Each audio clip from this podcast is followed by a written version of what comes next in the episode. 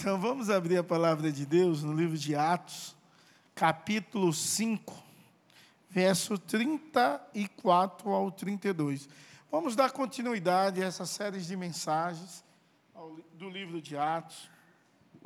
O livro de Atos é um livro extraordinário, é um livro histórico do Novo Testamento que conta a história da igreja, é, a história da igreja depois de Pentecostes. Isso é muito marcante porque a história da igreja é a nossa história.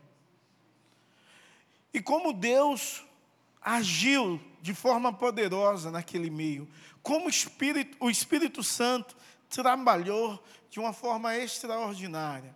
O livro de Atos dos Apóstolos deveria ser trocado por Atos do Espírito Santo, porque realmente há uma manifestação poderosa do agir de Deus. E Deus continua o tempo todo, em cada perícope, manifestando o seu poder e graça. Então, versos 34, capítulo 5, versos 34 aos, aos versos 42, em nome de Jesus. Diz assim a palavra de Deus: Mas levantou-se no sinédrio um fariseu chamado Gamaliel, mestre da lei, respeitado por todo o povo mandou que os apóstolos fossem levados para fora por um momento. Então disse ao sinédrio: Israelitas, tenham cuidado com o que vão fazer a estes homens. Porque algum tempo atrás se levantou Teudas, dizendo ser alguém muito importante, ao qual se juntaram cerca de 400 homens. Mas ele foi morto e todos os que lhe obedeciam se dispensaram e foram reduzidos a nada. Depois desses, levantou-se Judas, o galileu, nos dias do recenseamento, e levantou muitos consigo. Também este foi morto, e todos os que lhe obedeciam foram dispersos. Nesse caso de agora, digo a vocês, não façam nada contra esses homens. Deixe-os que vão embora. Porque se este plano ou esta obra vem de homens, será destruído. Mas se vem de Deus, vocês não poderão destruí-los. E correm o risco de estar lutando contra Deus. E os membros do Sinédrio concordaram com Gamaliel. Então chamaram os apóstolos, os açoitaram e obedecendo-lhes que, ordenando-lhes que não falasse no nome de Jesus, os soltaram. Eles se retiraram do sinédrio, muito alegres, por terem sido considerados dignos de sofrer afrontas por esse nome. E todos os dias no templo, de casa em casa, não cessavam de ensinar e de pregar que Jesus é o Cristo.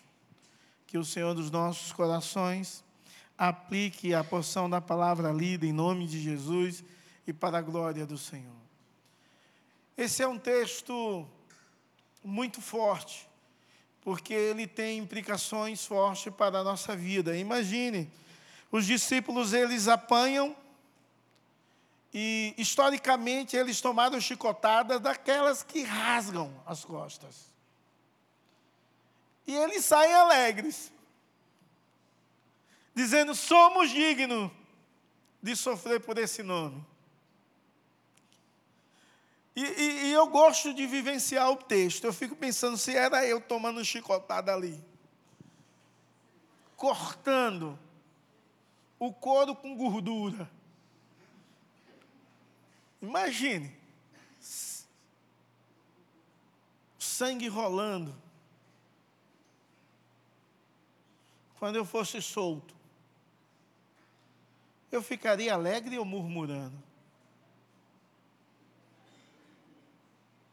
Você ficaria alegre tomando uma chicotada? Eu nunca tomei uma chicotada na vida. Nunca tomei.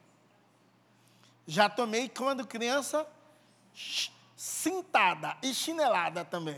Cintada e chinelada. Mas, a varada eu não tomei não, mas vi meus irmãos tomando, não era bem um chicotada, mas era um couro curtido. E meu pai dizia assim, quando alguém, e eu era novinho, só vi, não tomei. Vai lá buscar. Oxe, os dois irmãos mais velhos já iam chorando antes de tomar. Iam buscar e tomavam. Agora, a reação desses homens que tomaram chicotadas, e possivelmente o mesmo chicote que Jesus espanhou, ou a mesma forma, não literalmente o mesmo, foi o que eles espanharam. Chicotes com osso, pedaço de chumbo, com dente, que algumas vezes grudavam no corpo.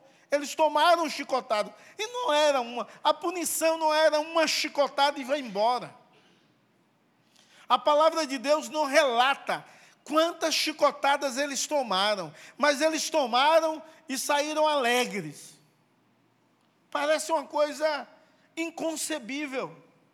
Porque nós, quando passamos por lutas e dificuldades, nós questionamos Deus demais. Por que Deus? Porque o Senhor permite uma situação dessa. Porque o Senhor faz isso.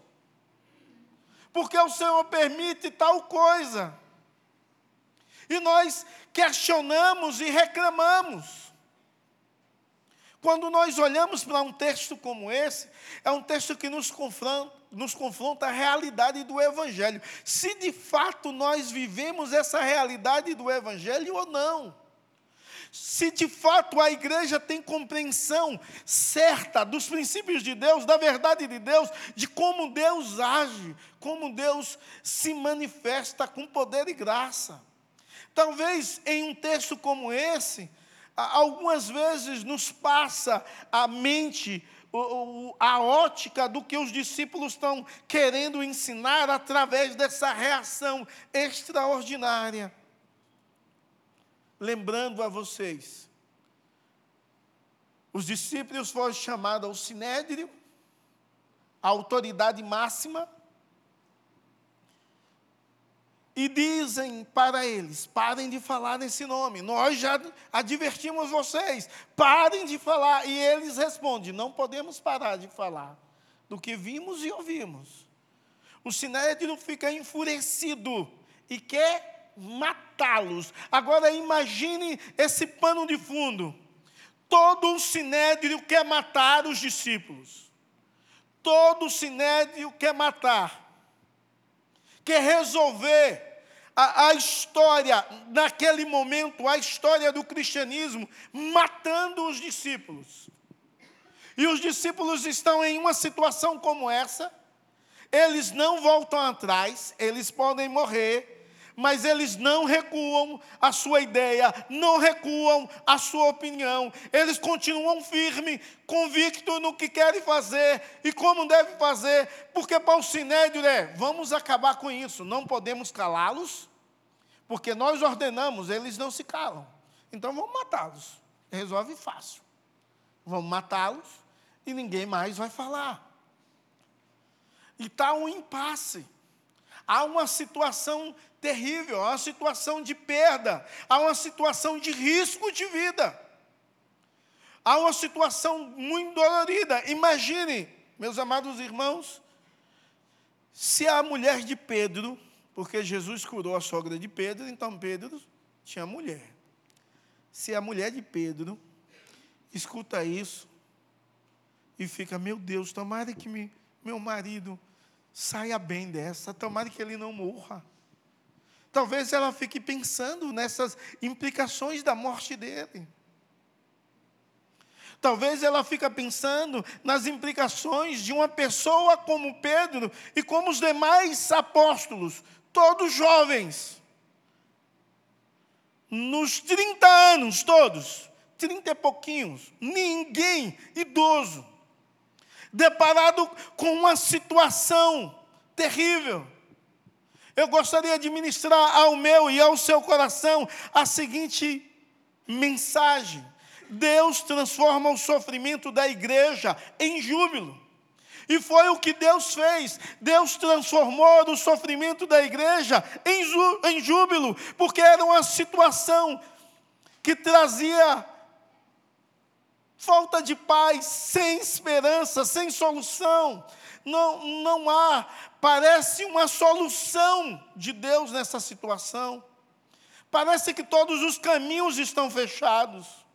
Mas é nesses momentos que nós devemos lembrar que Deus é o nosso auxílio, que Deus é o Deus dos céus e da terra.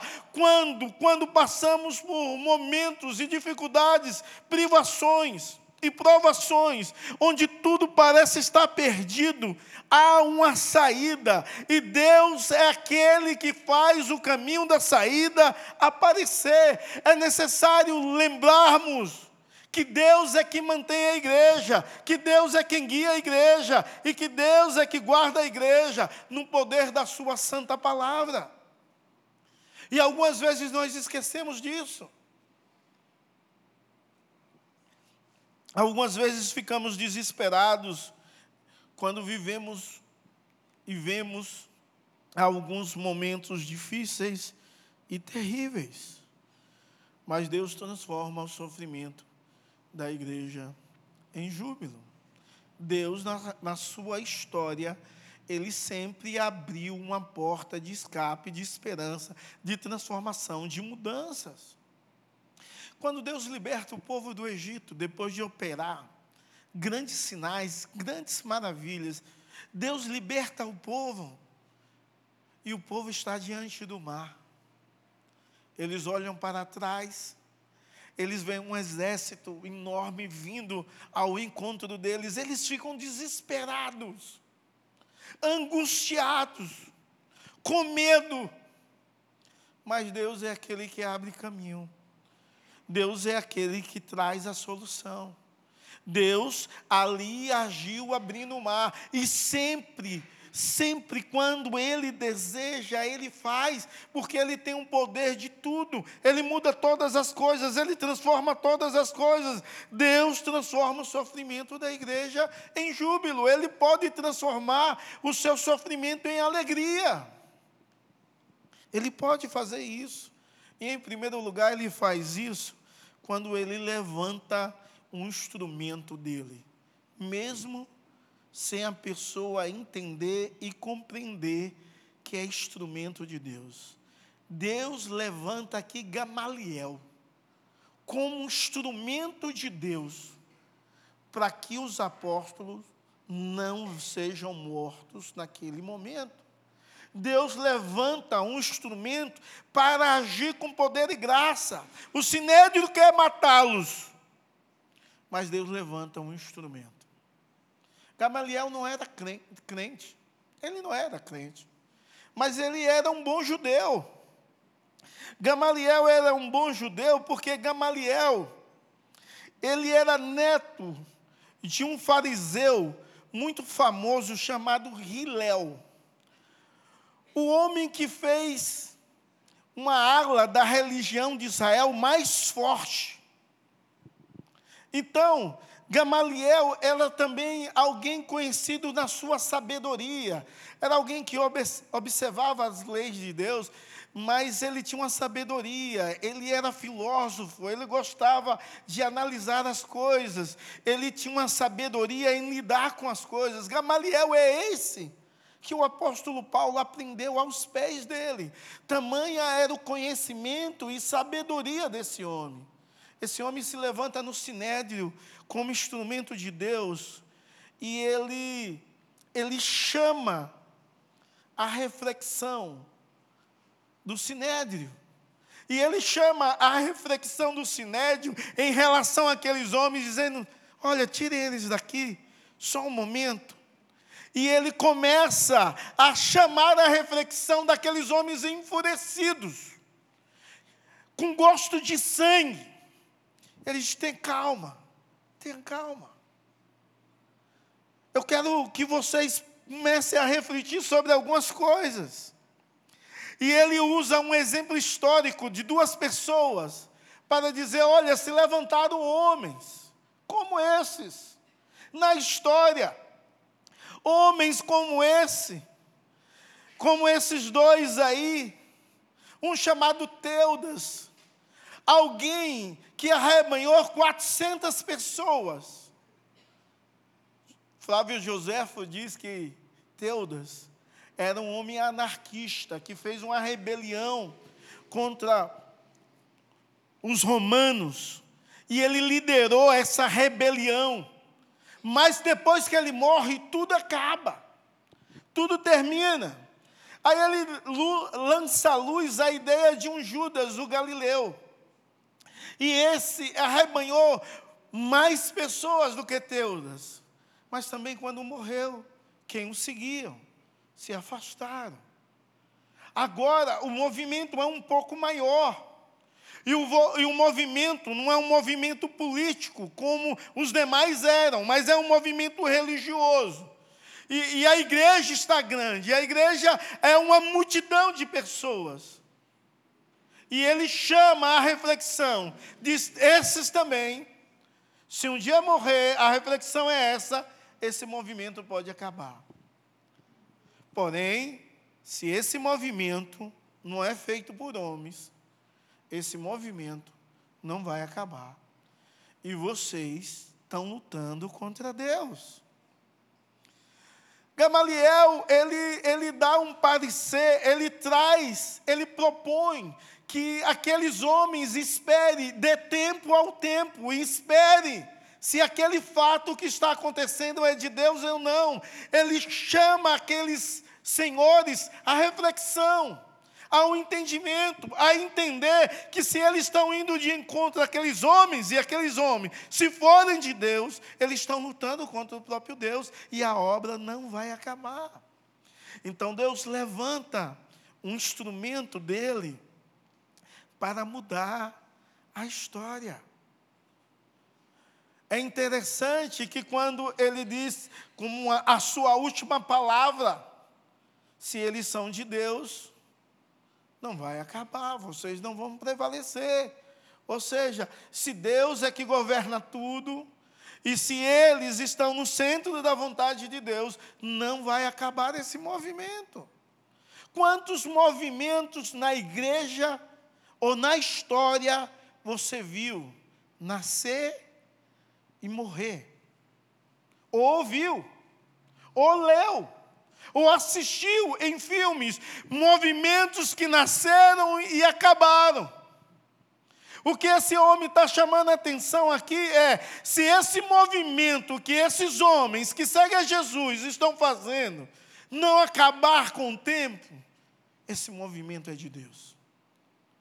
Sabe, irmãos, isso é algo tão grandioso, porque um homem que não conhece a Deus na sua profundidade, mas conhece as coisas, as coisas relacionadas ao mundo e tem uma sabedoria, é, é, é meio entrar no muro, mas é uma sabedoria de dar tempo ao tempo, de esperar o tempo, resolver todas as coisas.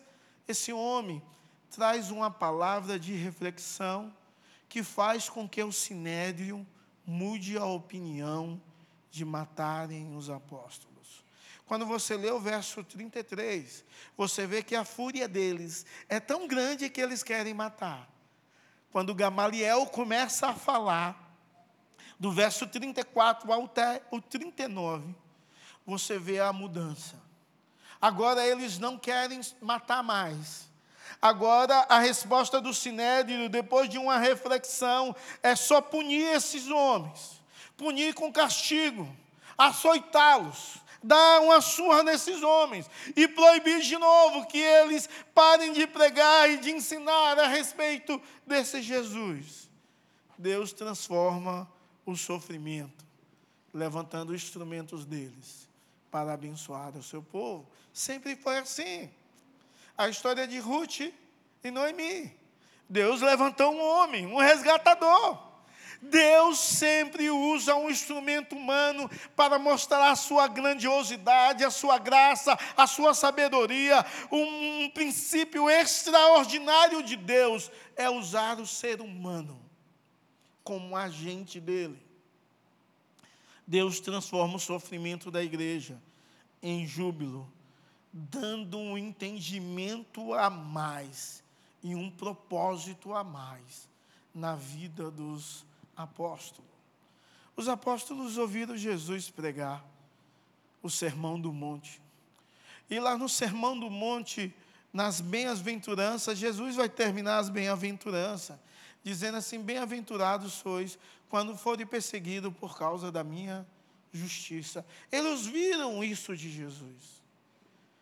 Jesus falava sobre isso, e naquele momento que Jesus falou, não soava nada diferente do que ele tinha falado. Eles não tinham vivido isso, eles não tinham sofrido isso, mas eles escutaram de Jesus que eles deveriam ser felizes quando fosse perseguido por causa da justiça. Quando você lê os versos 40 e o verso 42, você vê que os discípulos eles saem alegres, regozijantes, felizes. E a felicidade deles não é porque eles são masoquistas, que gostam de apanhar. A felicidade deles está em acharem dignos, dignos de sofrer pelo nome, o nome de Jesus.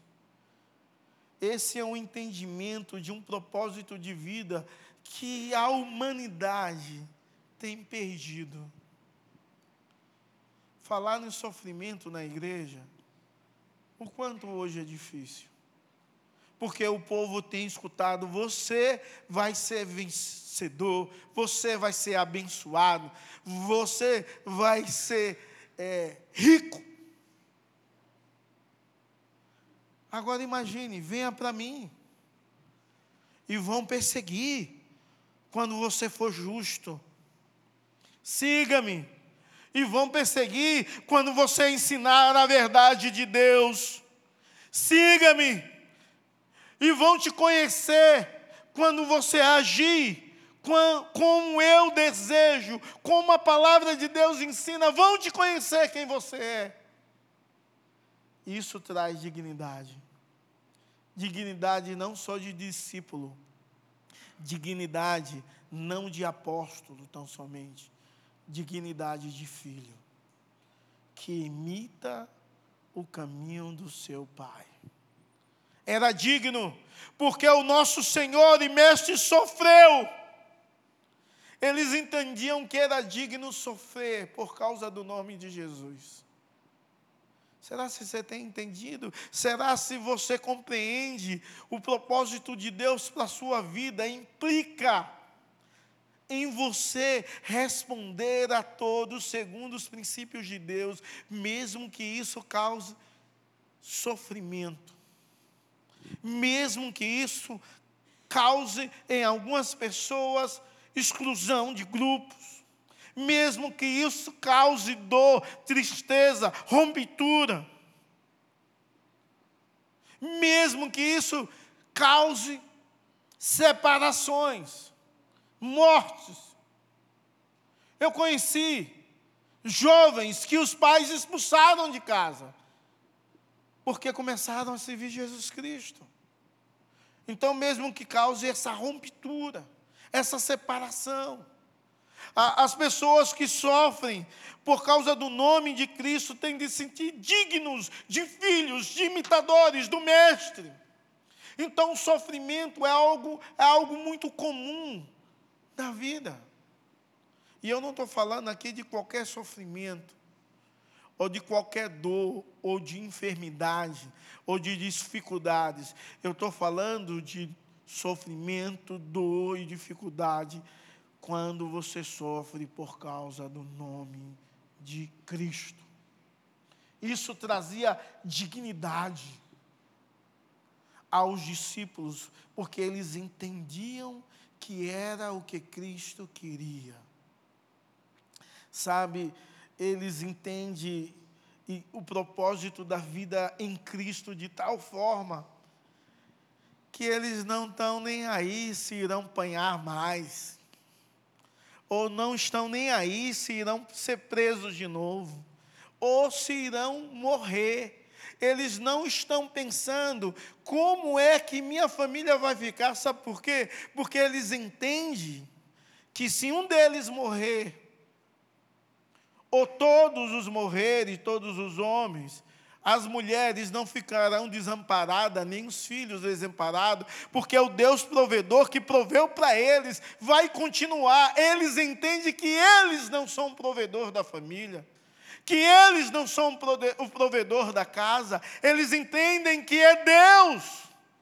E esse entendimento faz com que eles continuem ensinando e pregando.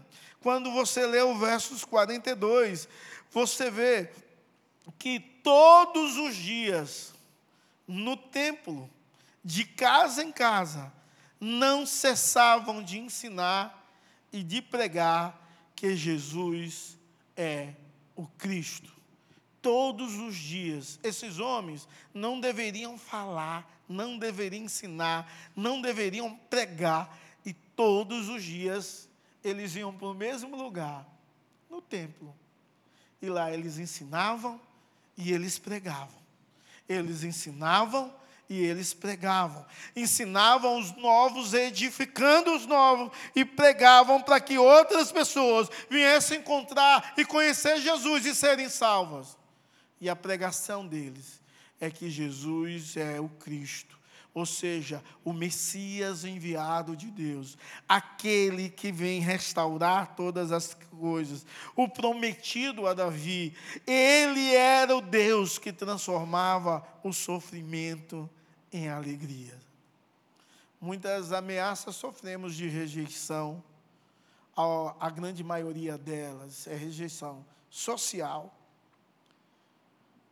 Quando nós não ficamos quietos e temos posições bíblicas e cristocêntricas.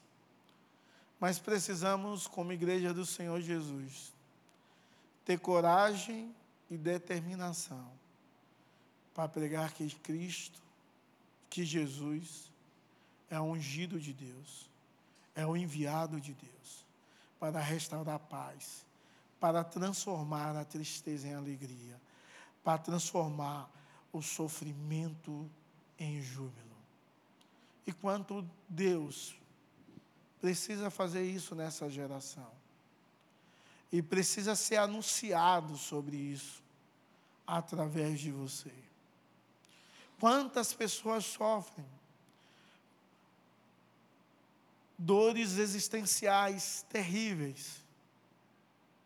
Porque não conhece Jesus, porque não experimentou o enviado de Deus, o ungido de Deus, o Messias, o Verbo vivo, porque não encontraram sentidos para a sua vida em nada, e tentam, e lutam, e correm atrás de sentidos e não acham. E muitas vezes não há quem anuncie, não há quem pregue, não há quem ensine que Jesus Cristo, Ele é o enviado de Deus. Sabe, todos os dias eles pregavam, todos os dias eles ensinavam. Qual foi a última vez que você pregou? Que, que Jesus Cristo é o enviado de Deus. É o enviado de Deus para aquela vida, para aquela pessoa. Quando foi a última vez que você ensinou? E eu não estou falando sobre professores de escola dominical, ou pregadores que já são pregadores da igreja. Eu estou falando você, servo de Deus. Os discípulos entendiam o propósito da vida eles entendiam que deveria anunciar, eles entendiam que eram arautos de Deus e eles falavam sobre Deus. E você compreende isso? Você tem ensinado a verdade de Deus? Você tem pregado que Jesus é o Cristo? Que Deus enviou alguém para que todo que nele crê não pereça, mas tenha a vida eterna. E esse alguém é Jesus, que se deu na cruz, para que nele pudéssemos ter vida e vida em abundância, para que nele pudéssemos ser chamados filhos de Deus, para que nele pudéssemos andar como ele andou, para que nele pudesse viver e expressar aquilo que Deus deseja, está revelado na Sua santa palavra, para que nele nós pudéssemos sofrer perseguições, afrontas, rejeições, abandono mas ter a plena certeza que nós somos filhos de Deus e Ele, e Ele está conosco. E Ele não nos rejeita, não nos abandona, não nos desampara. Ele é o nosso Deus que transforma todas as coisas. A sentença de morte estava ali. Cristo veio da vida, levantando um instrumento ensinando aos seus discípulos que vale a pena viver para a glória de Deus e eles precisavam continuar com coragem, com determinação, firmes e anunciar e ensinar que Jesus é o Cristo. Quantas pessoas perderam esse propósito de vida? Esse é o propósito da igreja. Esse é o propósito de todos da igreja: ensinar e pregar a Cristo. E quantas vezes isso foi perdido? Porque muitas vezes somos tão egoístas e não há espaço para o enviado de Deus. E nem sermos como ele foi, enviados de Deus nessa geração. Que Deus te abençoe e te dê graça e te auxilie a viver o propósito de vida pelo qual Deus te chamou. Compreenda que algumas vezes a palavra que parece ser o fim, mas espere Deus falar, ou espere Deus agir, porque quando Deus fala ou age, Ele transforma todo sofrimento em alegria. Que Deus te abençoe em nome de Jesus. Senhor, nós te louvamos e te agradecemos, porque o Senhor transforma, ó oh Deus, transforma, Pai, o sofrimento, a tristeza, em júbilo, em alegria, em regozijo, porque Tu és um Deus do impossível. Oh Deus, os homens podem dar Suas palavras, mas a última palavra é a sua em relação à vida. Porque tu és o Senhor sobre tudo e sobre todos. O Senhor é o Deus do impossível. Tu, o, o Senhor é que dá e tira. O Senhor que constitui todo o corpo humano. E o Senhor tem poder sobre todas as células. O Senhor é Deus do impossível. Como teu povo, nós louvamos o teu nome e bendizemos ao Senhor, porque o Senhor dirige a nossa história. Perdoa-nos, ó oh Deus, porque algumas vezes ficamos tristes em meio a situações é, terríveis e, e achamos que não há mais solução.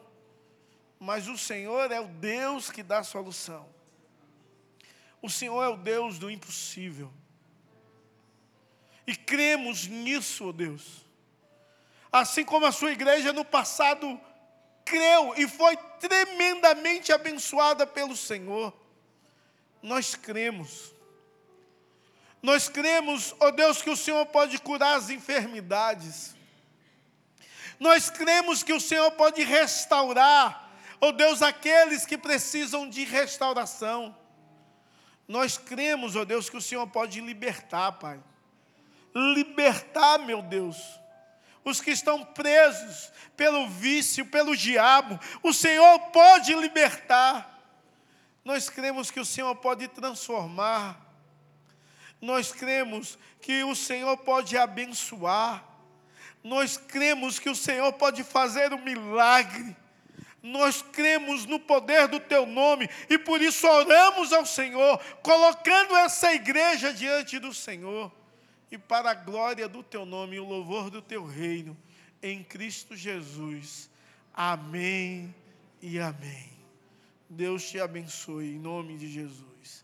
Que a graça do nosso Senhor e Salvador Jesus Cristo, que o amor de Deus, o nosso eterno Pai, a comunhão e as consolações do Divino Espírito Santo seja sobre você e sobre todo o povo de Deus espalhado sobre toda a face da terra, hoje e para todos sempre. Amém e amém.